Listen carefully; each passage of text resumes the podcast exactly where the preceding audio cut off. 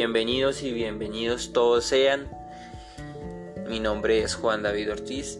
y les doy la bienvenida a mi podcast. En el día de hoy quiero relatarles la historia de la fitopatología. Esta ciencia nace gracias al, surgimiento primero que todo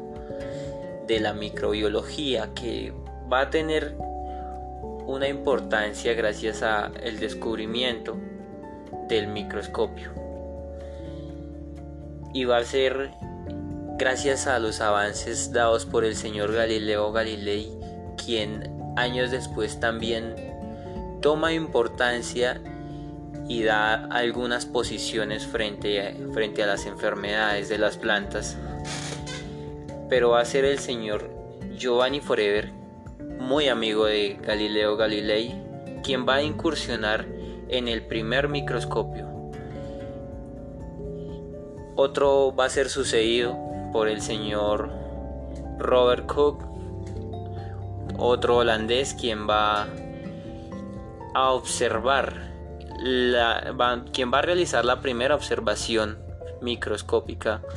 de un corcho, donde básicamente observa células muertas, vegetales,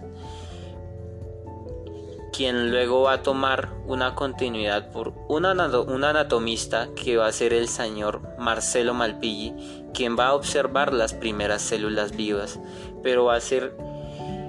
va a ser el señor Anton van Leeuwenhoek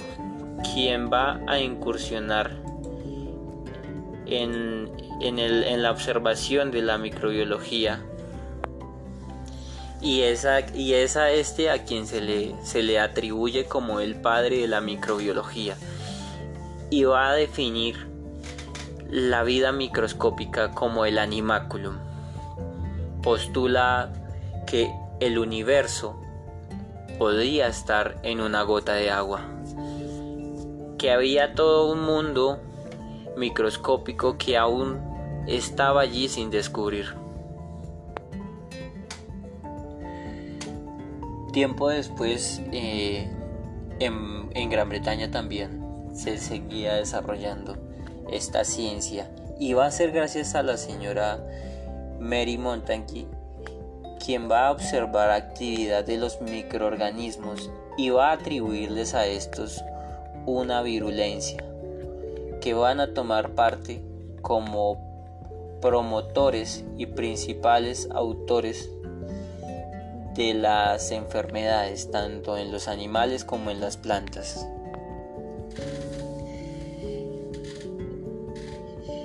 Con esto también se dio, se dio el surgimiento a la importancia que iba a tener también los procesos de desinfección que en aquella época no eran tenidos en cuenta para los procedimientos médicos y que nunca se les dio importancia porque a quien decía que, que se debía realizar un correcto lavado de manos y una desinfección anterior a las prácticas médicas, se le, se le consideraba como loco, como algo innecesario. Y va a ser allí donde, donde toma importancia los postulados del señor Luis Pauster y el señor Robert Cook, quienes van a descubrir que los organismos pueden ser los causantes de las enfermedades. Y va a ser el señor el señor Robert Cook quien utiliza el método científico para estudiar los microorganismos como agentes promotores de patógenos. Y, él, y este va a ser quien va a postular los primeros cultivos de agar y las cajas Petri. Desde aquel momento entonces pues se le da se le da una importancia a todos estos procedimientos para las prácticas microscópicas. Entonces eh, es aquí donde hago una pausa y corto la secuencia para poderles relatar sobre qué estaba pasando también en el mundo vegetal y va a ser allí donde vamos a hablar de que la, fitopatología surge más o menos a mitad del siglo XIX y va a ser tomada en cuenta a partir de esta fecha, aun cuando se conocía que las enfermedades venían existiendo desde los primeros momentos cuando se desarrolló la vida vegetal. Y va a ser entonces cuando, gracias a estudios paleobotánicos que se han registrado, que nos han mostrado hallazgos de las primeras enfermedades que atacaron los cultivos de aquellas poblaciones y aquellas civilizaciones antiguas. Y va a ser allí donde se muestra la, la presencia de tanto tizones como rollas, carbones y mildeos. Y va a ser entonces donde, donde se les van a atribuir estas enfermedades desde el mundo cristiano como la ira de Dios y van a tener una importancia en todas las diferentes culturas religiosas y en todas las, las diferencias de civilizaciones donde va a tomarse como, como un castigo divino desde los griegos, los romanos y se extiende por todo el, por todo el continente como por todos los diferentes continentes como un castigo celestial. Para los griegos estas enfermedades tomaron importancia con la llegada de la roya en los cultivos del trigo y van a, desarrollarse todo, todo un festival y toda, un, toda una ceremonia en, en, en Venia y en, en honor al dios Robingo para evitar su ira y sus las catástrofes que se venían desarrollando en, los cultivos del, trigo. Y va a ser allí donde se desarrollan toda una serie de prácticas religiosas, sacrificios y demás para evitar la llegada de esta enfermedad a sus cultivos. Decía el señor Aristóteles hacia el año 384 y 322 a.C. que las rollas en, los trigos iban a ser iban a ser eh, pues dadas gracias a, a diferentes cambios en las relaciones del, del ambiente y que éstas van a entrar a afectar a los cultivos directamente. Al mismo tiempo, Teofrasto publica, publica el libro de la historia de las plantas y en este se refiere a las enfermedades de las plantas y va a hablar de una vulnerabilidad mayor en las plantas cultivadas que en los cultivares silvestres. Y va a distinguir las enfermedades parasitarias, que son estas que llegan por acción de microorganismos como bacterias, hongos y virus, las va a diferenciar de las enfermedades fisiológicas, que para él van a ser estas enfermedades que se muestran por mal funcionamiento de un órgano o del sistema de, de, la, de la planta. Entonces vamos a, definir qué es este, el tizón, la roya y el mildeo, algunas de las más importantes en, aquella época. Y va a ser este el tizón, que va a ser atribuido a un hongo con grandes cantidades de teliesporas oscuras que generan unas manchas pardas ¿sí? de entre colores pardos y marrones que van a generar casi siempre unos van a ser casi siempre generadas por el, por el género de los ultramicetos y van a ser van a formar unos anillos concéntricos y rodeados por un aro, un aro pequeño donde, donde se van a producir unas toxinas para las plantas. Por otra parte, los, los mildeos son unos hongos que pues se desarrollan en el interior de las hojas y los frutos y causan, son causados por unos, por unos hongos,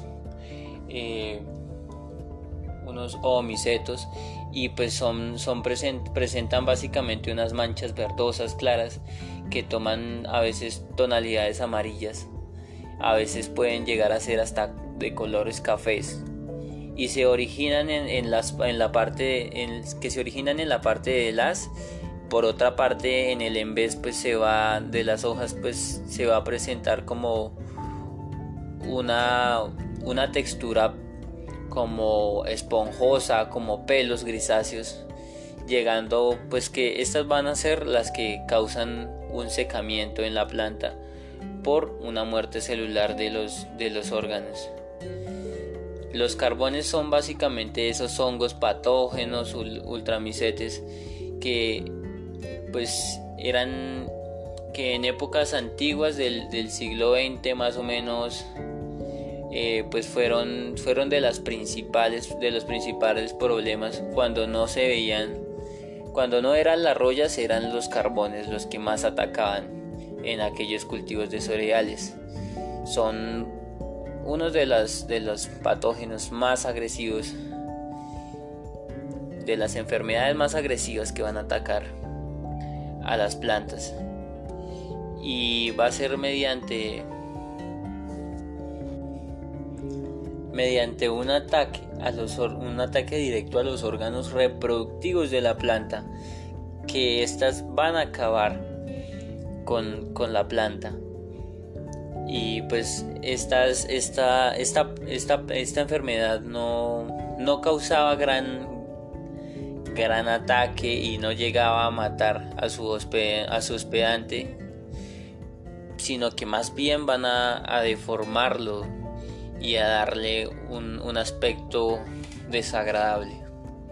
Por, otra, por otro caso, pues tenemos sí las rollas, que sí son hongos fitoparásitos exclusivos en, los, pues principalmente en el día de hoy, pues se observan en, en el cultivo del café, pero pues también en épocas antiguas fueron los principales agentes causantes de las, de las pérdidas de las cosechas en los cultivares de cereales. Y es acá donde, donde empezamos con, con nuestro segundo periodo. Y va a ser el periodo romano. Para los romanos, eh, la roya pues fue de los máximos castigos de los dioses ¿sí? Eh, pues era, era la máxima peste vegetal de aquel entonces, según, según lo afirma Palladio, y pues es la razón por la que los, los romanos empiezan todos unos rituales. Van a ser los romanos quienes desarrollan un sacrificio para evitar la llegada de la roya. Y va a ser conocido como las Rohingas, que va a ser celebrado cada 25 de abril durante un periodo que va a que consiste básicamente en la formación que va a coincidir con, el periodo de la formación de las espigas en, los cultivares del trigo y va a desarrollarse gracias a, a unos aldeanos que se van a, a vestir por, con unas túnicas blancas y van a ir detrás de un sacerdote que en cierto momento este se va a profundizar en el bosque sagrado, pues donde va a realizar un posterior sacrificio, donde va a sacrificar un perro y un cordero, un cordero eh, que posteriormente van a simbolizar en el caso del, del cordero no va a tener mucha importancia el sacrificio del cordero, sino que va a ser la parte principal del sacrificio del perro, ya que este va a representar ese periodo de ese periodo de, de calentamiento, de como de sequía que, que había durante, durante este tiempo que coincidía básicamente con, con estas fechas del 25 de abril. Y va a ser aquí donde donde se le va a atribuir a este con, como la canícula, el periodo de canícula, y va a ser sacrificado como, como ofrenda para la constelación, la constelación que, que tiene este mismo nombre. ¿sí? Y pues va a ser sacrificado para evitar la llegada de esta enfermedad a sus cultivos. Y este sacrificio pues básicamente va, va a ser en honor a, los dioses Robigans y Rovigo, que son los dioses para los, para los romanos de, causantes de la roya. Otra de las, de las prácticas fueron las, las ceralias, ¿sí? que eran unos festivales realizados por, por, un, por los circos, que consistía en, en la cacería de un zorro que se le va a amarrar se le va a amarrar una antorcha en la cola encendida como simbolismo de la roya y va a ser cazado por, por los cirqueros, por un, por un participante en especial. Obviamente este animal al ver el calor y el fuego prendido en su cola va a salir corriendo despabullado y es allí donde toma importancia la cacería para, para ellos. Y se supone que esta, antorcha va a simbolizar la presencia de la roya alejándose lejos de los cultivos. Tiempo después va a ser el señor Plinio, Plinio el Viejo, el romano, que, que de aquel siglo pues va va a, afirmar que pues las enfermedades son, son producto de esta, esta roya va a ser el producto de un, de un rocío del rocío temprano de, las plantas seguido de una quemadura por el sol que pues va a ser va a ser el, resultado del, frío de una noche eh, durante las fases de luna llena ¿sí? va a ser básicamente el frío de la luna llena más el rocío y el calor que recibe durante el día los causantes de la llegada de la roya según los postulados del señor Plinio el Viejo. Y es aquí donde, donde Plinio da algunas recomendaciones para las rollas como lo son el sacudimiento de los trigales para evitar el exceso de agua alojada sobre, sobre las de las hojas, la siembra temprana para evitar que pues coincida el tiempo, el tiempo de, de cosecha con, el, con el, las épocas de donde se presentan estos, estas condiciones ambientales propicias para la roya. Eh, pues estimulando de esta manera pues así la, maduración de los granos antes de que se presente la enfermedad eh, otra es, plantar plantar eh, laureles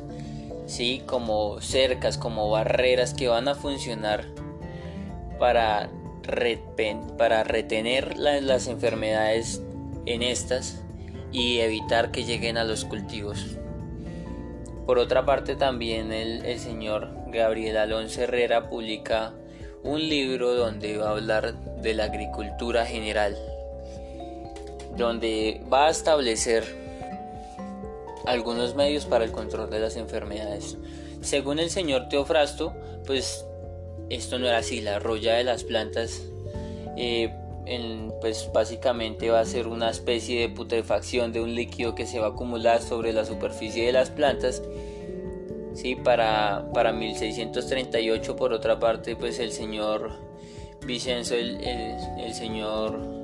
Vicenzo, hijo de Galileo, ¿sí? Quien antes de su muerte escribió un texto donde informa donde le informa a su hijo que que él propone básicamente es la explicación mecanicista de, un fenómeno meteorológico y fisiológico. Dos años de donde, donde él dice que los, años, los daños causados por las plantas están están ocasionados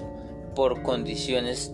ambientales de la, de la intemperie y es allí donde toma, toma importancia el punto de vista del señor Galileo Galilei. Y este va, va a llegar a esta conclusión, ya que en las partes más bajas de las plantas se va a acumular mayor humedad, mientras que en, en la parte más alta no. Em, mientras tanto, pues también, también las plantas pues tienen, eh, tienen esta capacidad de retener una película de agua que es el rocío y esto las va a hacer susceptibles. Galileo afirma que las hojas pues son, son las partes eh, son, son las partes donde más largo tiempo puede permanecer esta agua y esto es lo que la va a hacer más susceptible. Cuando, cuando las espigas están situadas en las proximidades de estas pues obviamente va a ser mayor el ataque sobre los granos. Por esta razón él dice que, que los cultivos de, de en los cultivares de cebada es más probable y más susceptible eh, que los cultivares del maíz porque tienen mayor número de hojas y están muy juntas a diferencia del maíz. Entonces allí se va a acumular más humedad y va a ser prolífero para, para que se presente la enfermedad.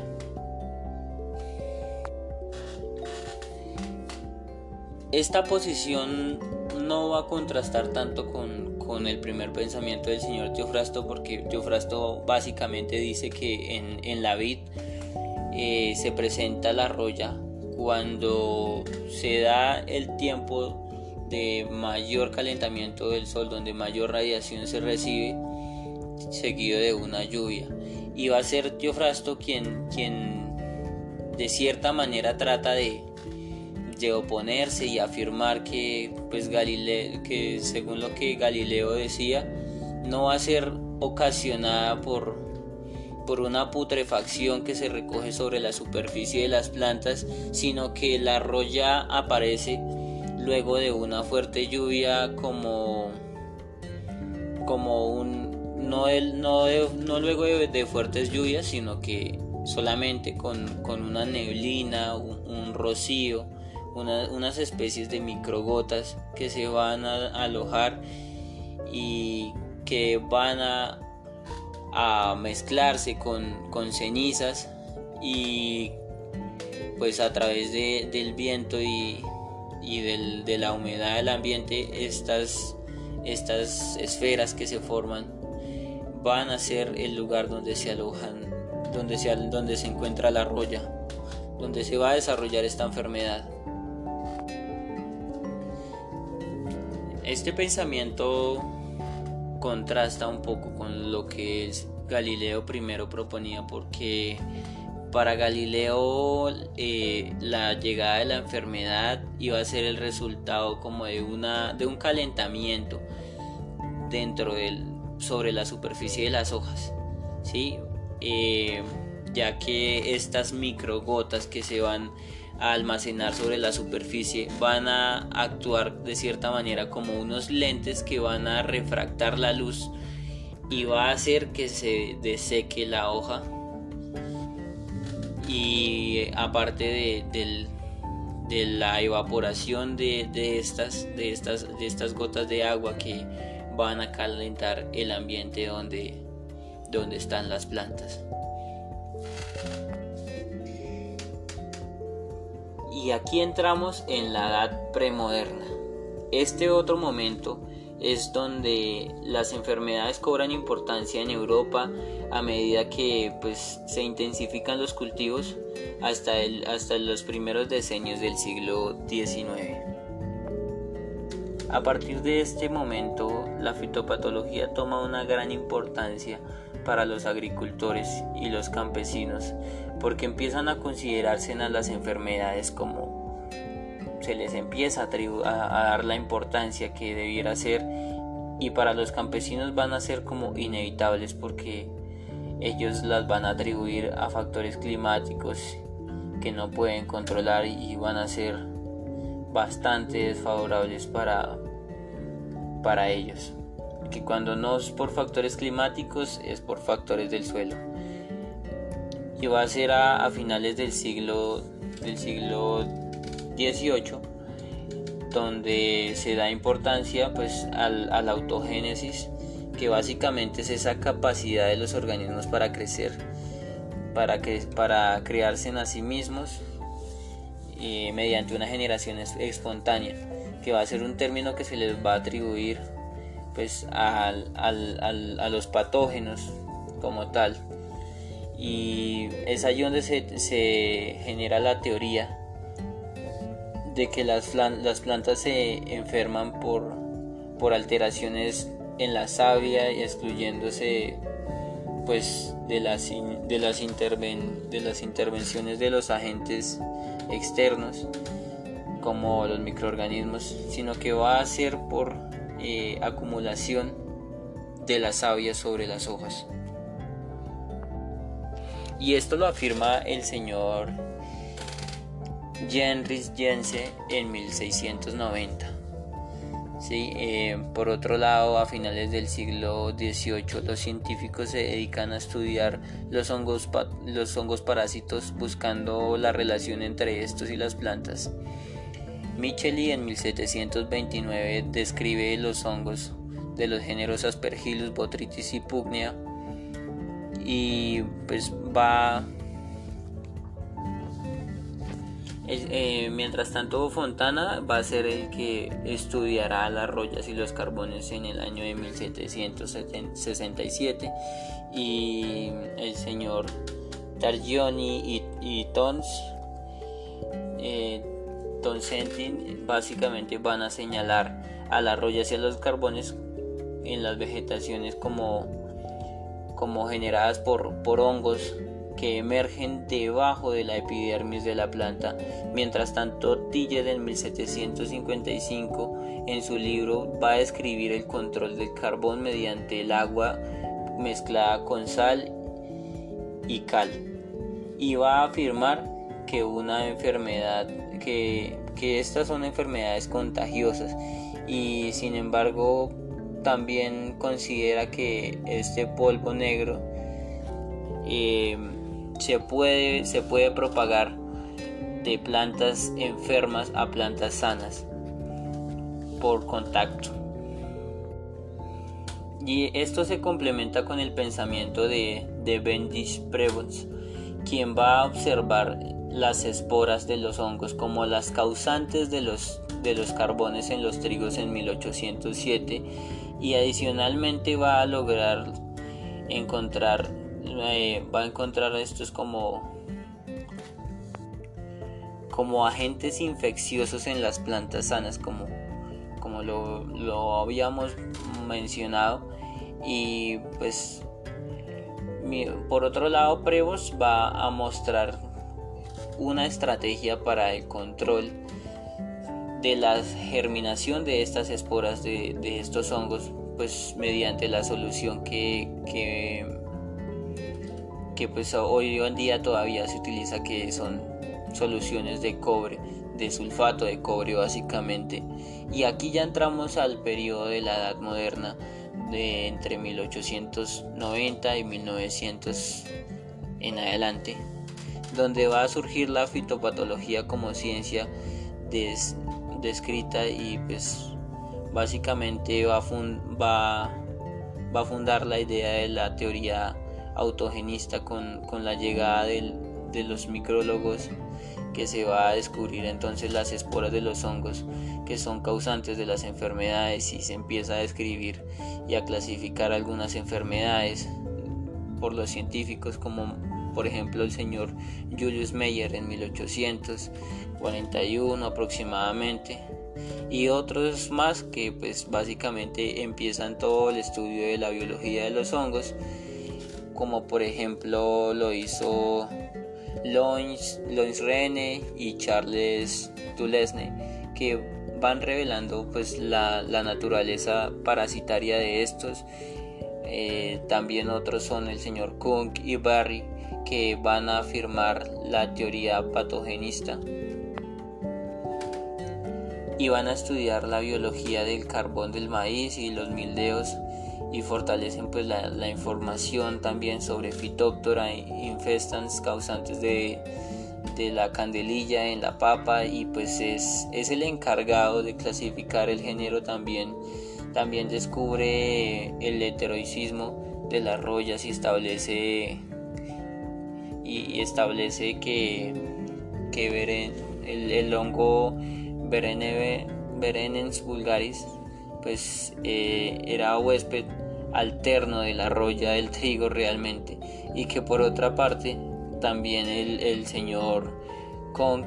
demuestra que la, entrada del hongo puede ser por el, por el micelio que se da en el trigo y que registra pues que registra su desarrollo hasta la producción de las esporas. Y va, va a escribir él, escribe básicamente una obra un libro donde, donde habla de las enfermedades originadas por los organismos parásitos como por ejemplo los insectos. Y al mismo tiempo también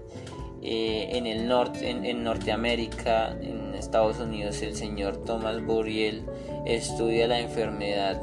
grave del manzano y de los perales causados básicamente por la bacteria de, las, de los micrococcus eh, Agloborus y va eh, a descubrir que estas enfermedades son transmitidas por exudados de las plantas enfermas. Continuando con, con el descubrimiento de, estas bacterias, también el, señor Erwin Smith descubre que el Agrobacterium tumefaciens es el causante de las agallas de corona y que es el, y que éstas se van a, se van a, se van a alojar eh, sobre, sobre estas partes donde se venía presentando las, las agallas entre, entre el, periodo más o menos del 1880 y el 1905 va a aparecer por otro lado el, el cardo el caldo de burdés como se conoce hoy en día que pues es, es ese ese control químico que aparece sobre el del sulfato de cobre y que va a hacer que va a ser básicamente que, se pueda controlar eh, las plantas epífitas y también el azufre como, como el control de los oídios ¿sí? luego, luego de esto se va a describir que el virus del mosaico por ejemplo que se encontraba en el tabaco eh, según lo, narra otro científico holandés, creo que era el señor Adolfo Meyer, Dimitri, que pues va a descubrir pues la filtrabilidad de los virus y van a tomar ya importancia los virus. Mientras tanto, por otro lado, los nemátodos tienen un descubrimiento por, el señor inglés eh, en los granos del trigo, los observa y posteriormente también el señor, eh, pues bueno, otro científico va a descubrir que también se encontraban nematodos en las raíces de los cultivos del pepino formando unas especies de, agallas. Eh, con el tiempo otro tipo de otros nematodos fueron fueron yendo, se fueron descubriendo y pues en, básicamente esto se vino desarrollando desde los inicios del siglo XX, por ejemplo como lo hizo el señor Robert Koch. Y ya básicamente con, con el descubrimiento de los nematodos y, y todos estos organismos hasta la fecha pues se siguen descubriendo, como lo afirma eh, el señor que postula, el animaculum es todo un universo por descubrir, entonces los avances siguen, siguen desarrollándose y pues los invito a, que sigan activos, sigan pendientes de, de nuestro programa. Que tengan muy, muy buen día. Muchísimas gracias por su tiempo y espero tengan un excelente, un excelente día.